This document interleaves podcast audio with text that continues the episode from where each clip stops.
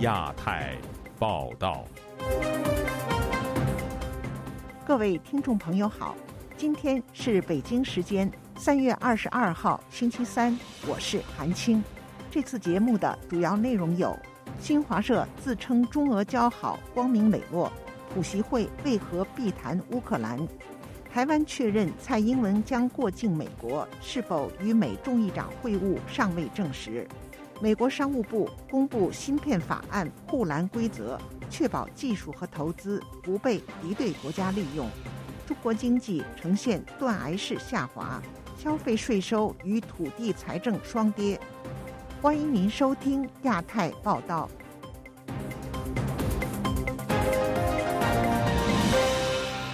中国国家主席习近平和俄罗斯总统普京举行四个半小时的会面。齐普二人互称亲密朋友，有关俄罗斯入侵乌克兰造成的战争灾难则避而不谈。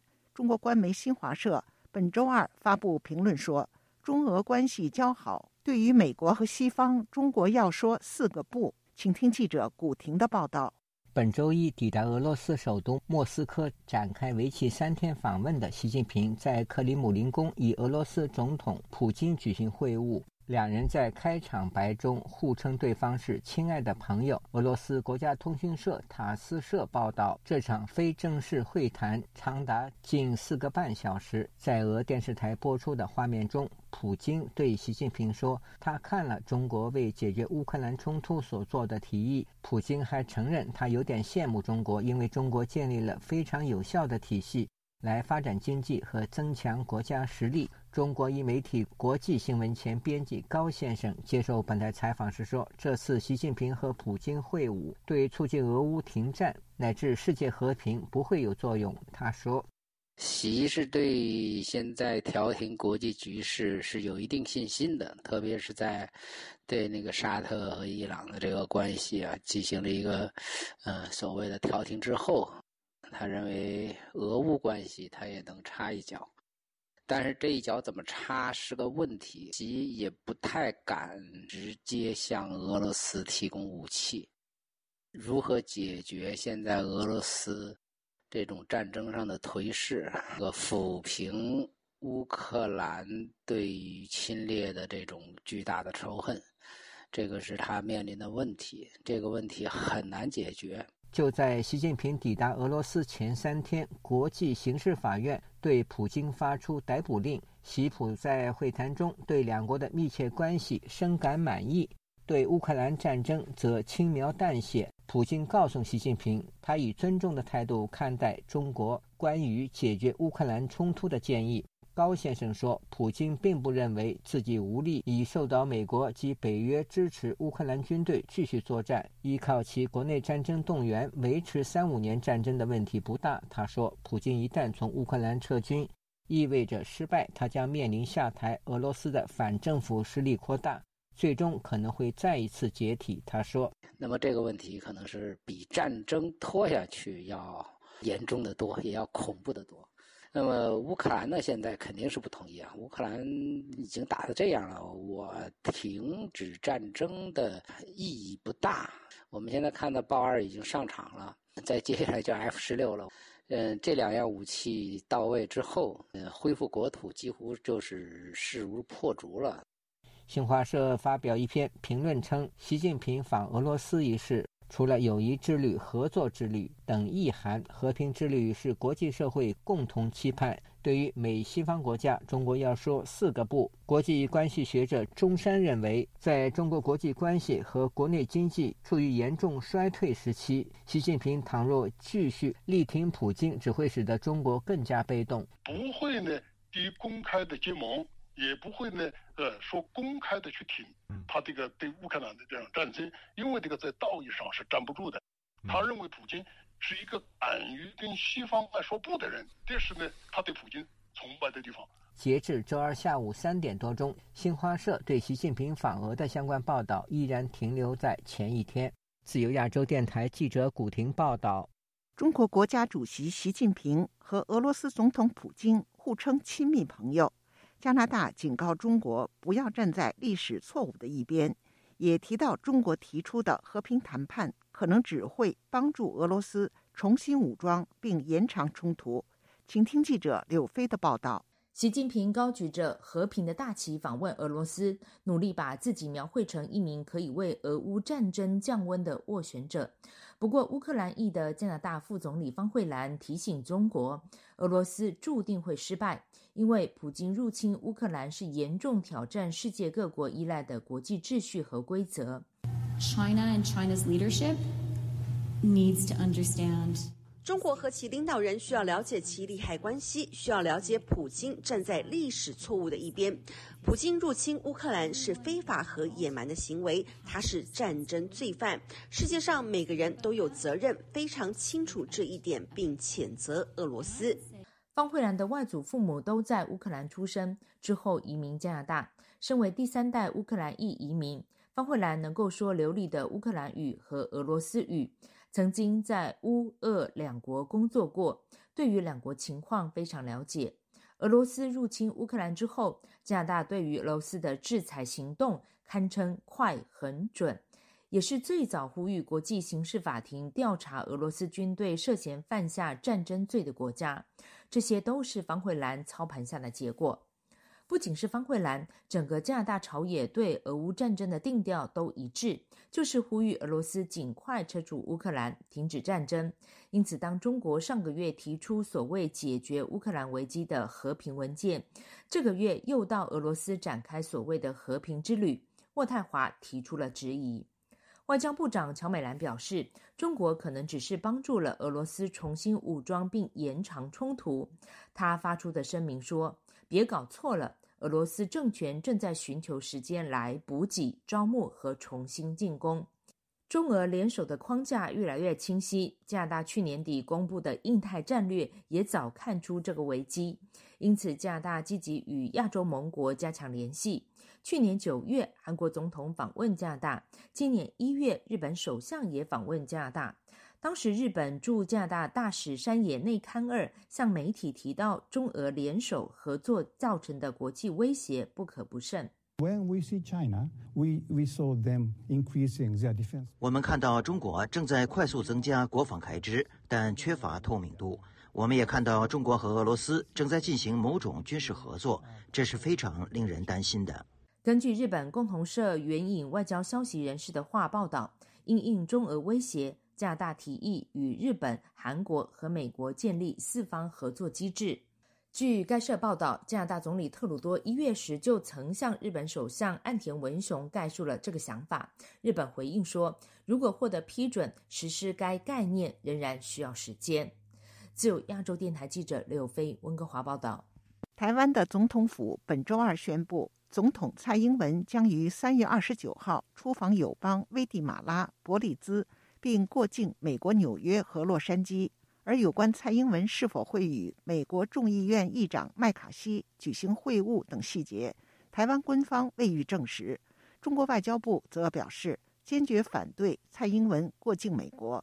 请听记者夏小华的报道。英国媒体《金融时报》日前披露，蔡英文出访在加州会与美国众议院议长麦卡锡会面，另外在纽约以及加州的里根图书馆会有公开演讲。不过，台湾总统府二十一号召开记者会，公布蔡英文出访行程，只有说明从纽约进，洛杉矶出，其他细节都没有证实，只重申有妥善规划时会对外公布。蔡英文此次出访名为“民主伙伴共荣之旅”，期许此行能够达成民主深化和共荣发展两大目标。总统府发言人林玉婵说：“三月二十九日启程，同日抵达美国纽约过境，再依序前往瓜地马拉及贝里斯两友邦进行交流访问，返程将在美国洛杉矶过境，并于四月七日回到台湾。”全程为期十天九夜。有记者提问：总统出访罕见，直接公布过境美国的城市与美方协商过程和具体的行程，以及是否有提高层级。对此，台湾外交部次长于大雷表示：总统这个出国访问呢，在美国过境其实已经行之有年，会在相关程序完备、就规划妥协妥当之后，会跟呃媒体和各界说明。对于蔡英文此行为何没有去近日表态将向北京建交的洪都拉斯，于大雷表示，台湾与洪都拉斯协商没有达到共识，此时不适合出访红国。我们跟红方清楚的表达，但我们也跟他提过说，我们不会跟老共玩金金钱的竞争游戏。在玩金金钱游戏、开支票外交的是他们，不是我们。有媒体问到，前总统马英九二十七号访问中国，与蔡英文出访中美洲友邦撞旗，似乎有较劲的意味。总统府副秘书长张忠涵强调，马前总统赴中国祭祖，跟这个国家元首出访友邦本质上并不相同哦。诚如蔡总统在去年国庆演说所提到的，希望在疫情这个边境解封之后。两岸之间能够恢复健康有序的交流。中国外交部发言人二十一号指，台湾当局领导人过境是假，谋求突破，宣扬台独是真。中方坚持反对任何形式的美台官方往来。总统府对蔡英文过境美国行程保密到家。两岸政策协会理事长谭耀南接受自由亚洲电台采访提到，日本首相岸田文雄从印度见完莫迪总理，表定飞回北京，飞机却往西边飞，直飞到波兰。下了飞机上火车密访乌克兰才被披露。拜登上个月也是人到基辅才公开。谭耀南说，岸田文雄跟。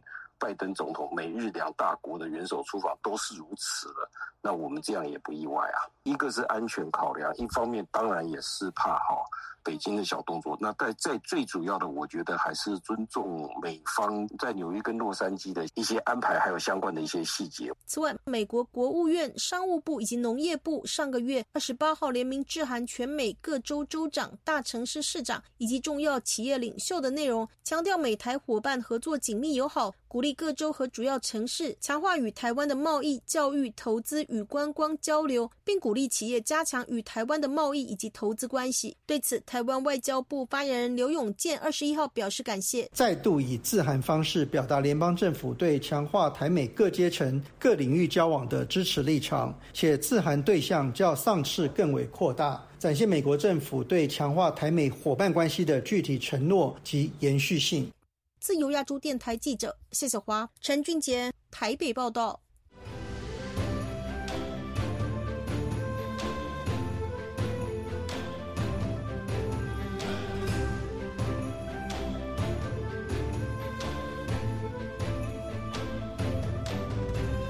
美中科技竞争升级之际，拜登政府将出台更为严格的对华芯片限制措施，其中包括针对获得美国联邦政府资金支持的半导体制造商将被限制在华业务。请听记者经纬的报道。本周二，美国商务部宣布了有关对华芯片产业的最新限制措施，其中包括联邦资金受益厂商不能在法律规定的关注国家中国和俄罗斯扩大先进产能。这些公司被要求在涉及二十八纳米和更精密逻辑芯片产能时，投资支出不得超过十万美元，或将相关产能扩大百分之五以上，也不能将传统芯片的产能扩大百分之十以上。此外，接受联邦资助的厂商也将被禁止与相关外国实体进行联合研究或发放技术许可，而这些外国实体名单将被扩大至商务部的实体名单、财政部的中国军工企业名单，以及联邦通信委员会有关构成国家安全风险的设备和服务商名单。名单涵盖华为、商汤科技和长江存储等中国芯片制造企业。美国商务部长雷蒙多在二十一日的声明中说：“芯片和科学法案本质是一项国家安全倡议，这些新规将有助于确保恶意行为者无法获得可用于对付美国和盟友的尖端技术。”美国圣托马斯大学国际研究讲座教授叶耀元分析说。美国此举是试图通过切断芯片供应链与中国脱钩，并进一步限制中国制造高精尖芯片的能力。就是说，他基本上就是要这些晶片制造厂，你今天要做我的生意，你就不能做他的生意。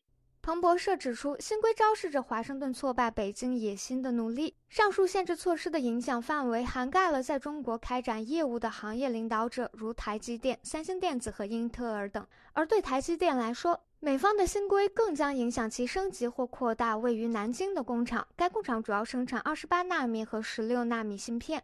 美国智库兰德公司中国问题专家何天木书面回复本台时说：“这些限制措施的影响可能并不局限于针对制造商本身。”回复由本台记者代读。这些限制不会对中国的半导体制造能力产生重大影响，因为困难主要在于中国自身无法建立正确的产业和技术。这些限制将主要影响中国通过囤积西方生产的半导体来规避自身局限的能力。叶耀元也认为，由于芯片厂商的在华业务多为传统芯片制造，虽然美国的限制措施短期内会影响到全球二十八纳米芯片在内的传统芯片的产能，但长期以往，这些公司会减少对华投资，并加快技术向外转移，中国所受的负面影响将更为深远。自由亚洲电台记者金伟华盛顿报道：受消费疲软等因素影响。中国公布一至二月全国一般公共预算收入同比跌百分之一点二，同时消费税降收入下降近两成，国有土地出让金收入下降近三成，印花税下降三至六成。面对失业，有年轻网民分享如何获取免费住宿和食物的方法，请听记者古婷的报道。中国财政部上周公布的一系列呈现经济环境持续恶化的数据，引发学者以网民关注。财政部官员称，今年一至二月累计全国一般公共预算收入四点五六万亿元人民币，同比下跌百分之一点二。其中，中央财政收入减少百分之四点五，至二点一八万亿元；地方收入二点三九万亿元，增长百分之二。期间，全国税收收入三点九四万亿元，降百分之三点四。财经评论人士蔡胜坤本周二接受自由亚洲电台采访时说：“各项税收收入大幅度下降，反映了中国当前的经济状况。”过去十年，中国总体税收呈增长趋势，仅仅在新冠疫情最严重的2022年上半年出现下滑。但是呢，今年一二月份呢，如此大幅度的下滑呢，也是非常罕见的。当然呢，很大一种可能，那就是一月份或十二月份呢，疫情呢突然呢袭击整个中国，导致中国实际上经济处于一种停摆的状态，这个有很大的关系。根据中国财政部的数据，过去两个月，关税降了百分之二十七，城建税降百分之十点五，车辆税降百分之三十二点八，印花税降百分之三十一点三。蔡胜坤认为，尽管政府通过银行放水降低银行准备金率，但是从今年的经济形势看，无论是投资还是民间消费以及企业收入，都会出现大幅度下滑。他说：“要想完成今年的。”这个百分之五的 GDP 的增长啊，那可能呢只能靠统计局了。呃，如果是呢要实际增长，我觉得是很困难的。时事评论人士郭宝善对本台说：“一系列的经济数据显示，中国的经济和市场消费正在急剧萎缩。呃，政府呢收入减少，老百姓的收入也减少，然后各行各业呢就非常萧条。最主要的还是呃清零政策导致这个服务业啊。”包括工业各个行业受到严重的打击。网民上传的视频显示，不少找不到工作的人露宿深圳街头两侧的屋檐下。也有年轻网民通过视频分享如何在失业的情况下就地寻找免费的住宿和食物指南，比如机场候车室、二十四小时麦当劳餐厅、早上八九点到麦当劳餐厅等候食客留下的空纸杯添加免费咖啡，到商务旅馆趁着客人退房未打扫房间之际摸进客房洗免。免费的热水澡等。有网民评论说，一种不祥的预感正在显现。疫情发生时，人们认为经济不好是因为风控措施；当疫情结束后，还能继续投资。但是，风控措施放开后，经济发展未见起色。原本有投资欲望的商人突然躺平。北京网络评论人士赵先生对本台说：“目前北京许多人找不到工作，包括大学生，甚至以硕士研究生或者博士都失业，形势非常严峻。”富士康都撤了，国内的这些民营企业的，只要是上了不好网的，全都跑了，没有信心了。所有中小企业的老板全都躺平了。北京地区的刚毕业的硕士超过了本科，都面临就业找不到工作，这一个断层出现了，一个时代结束了。自由亚洲电台记者古婷报道。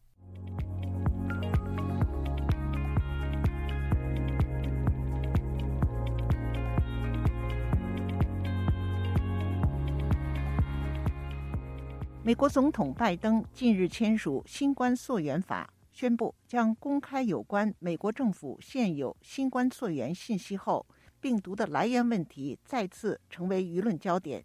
请听记者唐媛媛的整理报道。美国媒体政客报道，美国总统拜登周一签署《二零二三新冠溯源法》。该法案要求美国国家情报总监在九十天内公布美国政府现有的新冠溯源相关信息。基于现有信息，美国政府相关部门对于新冠病毒溯源的判定有不同看法。美国能源部以及美国联邦调查局此前皆认为新冠病毒源自武汉实验室。不过，另有美国政府部门认为新冠病毒可能是自然起源。有评论认为，若确定新冠病毒来自武汉病毒实验室，将进一步恶化本已经紧张的美中关系。而中国官方至今仍在强烈否认新冠病毒源自于实验室的说法。与此同时，路透社本周二披露，中国科研人员在疫情结束后，逐渐向外界传递新冠疫情爆发初期的重要资讯。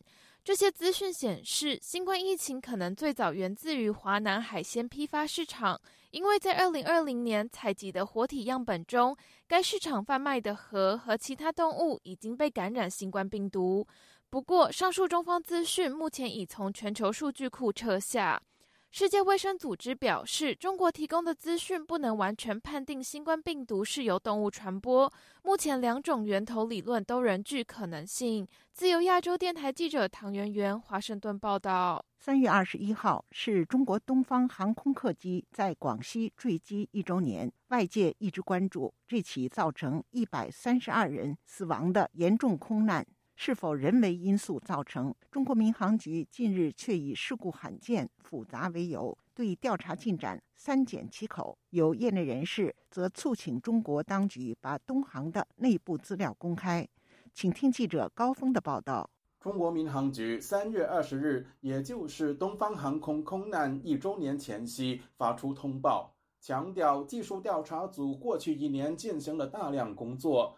但由于这起事故非常复杂、极为罕见，调查还在持续深入进行中。未来技术调查组会根据调查进展情况，及时发布相关信息。饶自强是台湾前空军飞行员，也曾担任民航客机正驾驶。他说：“中国民航局的说法使人难以接受。”经过一年，呃，都没有对外表示意见哈，我觉得这个是难说得过去。如果座舱内的的驾驶人员啊，机长或副机长有自杀式的这个事件，那我相信黑盒子里面也会很清楚的知道相关操纵的数据。出事的东航客机在广西梧州飞行期间，突然以接近垂直的角度急速冲到地面。《华尔街日报》事后引述知情人士报道。驾驶舱内可能有人蓄意使客机坠毁。据报，客机的飞行记录仪的数据显示，控制系统输入的指令推动飞机进入俯冲状态，意味客机是按照驾驶舱人员的指示行驶。曾担任台湾总统专机飞行员的张志豪，对于中国民航局的最新说法感到纳闷。那如果你的座舱语音通话记录器能够找到，而且能够得到里面的 data 的话，那理论上来讲，就可以很容易的至少分别出这是一个人为因素造成的，还是机械因素造成的。哈，至少是有一个初步的结果可以出来。有二十年以上民航驾驶经验的张志豪说：“如果所有的证据都指向空难是人为因素所造成，无论对中国民航局乃至东航。”都将构成极大打击。因为人为因素理论上来讲是不应该再发生了，尤其在目前这个民航的技术或者民航的科技都这么发达的情况之下，那么对飞行员的要求跟训练哦，还有他们的素质各方面的要求也都非常的高哈。所以如果一切的证据显示出来它是一个人为的事故，那当然想当然尔哈，这个对他们不管是民航的业者啊，还是他们的这个相关的管理的这个这个当局哈，应该都会是非常非常大的一个冲击。他促请中国当局把东航部分内部资料公开，以减轻外界的疑虑。人员的训练啊，或者说整个公司内部的氛围哈，或者说人员之间的一些状态哈，我相信这应该是应该可以很快就可以做一个初步的一个结论或者是报告哈。为了避免让人家更加的怀疑或者有一些其他的想法哈，那么东航或者是中国的民航单位应该要尽快的把至少把这一部分的这些调查先公布给大家知道。自由亚洲电台记者高峰香港报道。联合国日前发布全球疫情后的幸福报告。其中有关中国、香港和台湾的排名引发网友热议，请听记者唐媛媛的整理报道。联合国于三月二十日发布全球幸福报告，中国在报告中位列第六十四名，相较去年上升八位，幸福指数仅为五点八分。这份报告的评估方式为询问各地区一千位民众，在二零二零年至二零二二年以满分十分作为快乐程度的衡量指数，并且同时以预期寿命、人均 GDP、社会救助、腐败程度、自由程度以及人们照顾彼此的慷慨程度等作为评判标准。该报告显示，人民普遍的幸福感并未因过去三年的新冠疫情而下降。在报告中，幸福排名第一名的国家为芬兰，该国获得七点八分，这已经是芬兰第六年蝉联冠军。而在西方国家中，美国排名第十五，英国排名第十九。亚洲地区方面，台湾以六点五分排名世界第二十七，仅次于排名二十五的新加坡。香港则以五点三分排名第八十二。日前，中国媒体普遍报道，由一家国际知名民调机构易普索集团发布的全球幸福指数报告，在三十二个受调查国家中，该报告显示，中国的幸福指数为百分之九十一，是所有国家中最幸福的。这一数据不止与联合国的调查大相径庭，也使中国网民纷纷在社交平台吐槽，表示这是一份连中国人自己都不信的报告。自由亚洲电台记者唐媛媛华盛顿报道。前中共中央党校教授蔡霞教授，欢迎您；北京之春的荣誉主编胡平博士，首席顾问于茂春于教授，欢迎您于教授；前参谋总长李喜明李将军。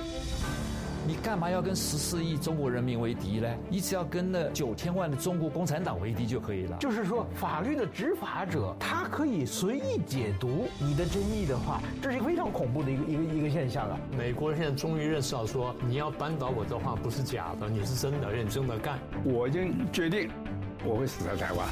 权力正在世界版图中重组，大国角力的盘算影响了你和我。地缘政治牵动全球贸易与经济成长，全球华人世界出现了新的生态变化。是由亚洲电台的亚洲很想聊，和您与世界动态同步接轨。我是戴中仁，我在亚洲很想聊，和您一起聊。